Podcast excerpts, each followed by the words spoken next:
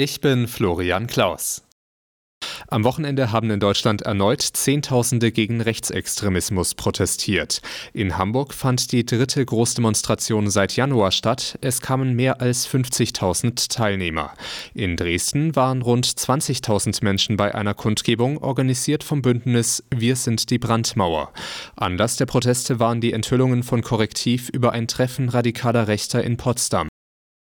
Seit Beginn der russischen Invasion auf die Ukraine haben 31.000 ukrainische Soldaten ihr Leben verloren. Das teilte Präsident Zelensky auf einer Pressekonferenz mit. Es ist das erste Mal, dass Zelensky eine konkrete Opferzahl seines Militärs erwähnt. Die Zahl der Verwundeten wolle er nicht nennen, fügte er hinzu. Die russischen Verluste bezifferte Zelensky auf 180.000 Tote und 500.000 Verletzte. Die Angaben ließen sich zunächst nicht unabhängig prüfen. Die Preise für Energie sind zuletzt zwar etwas zurückgegangen, trotzdem zahlen wir für Heizen, Strom und Tanken immer noch deutlich mehr als vor drei Jahren. Das berichtet die Funke Mediengruppe unter Bezug auf das Vergleichsportal Verivox. In Deutschland sind die Energiepreise ab Herbst 2021 deutlich gestiegen. Nach dem Einmarsch Russlands in die Ukraine gingen die Preise dann weiter rauf.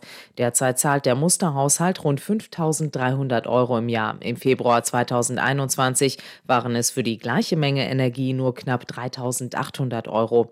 Der Verbraucherzentrale Bundesverband rät wegen des weiter hohen Preisniveaus zum Anbieterwechsel. Neuverträge sind demnach aktuell oft günstiger.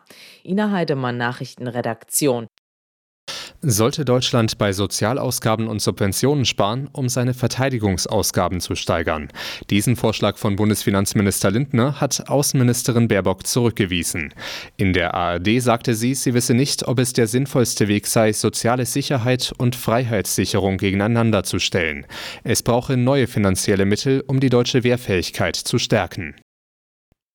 Zum Abschluss des 23. Spieltags der ersten Fußball-Bundesliga hat Augsburg gegen Freiburg drei Punkte eingefahren. Nach zuletzt vier Spielen ohne Sieg gewannen die Fuggerstädter mit 2 zu 1.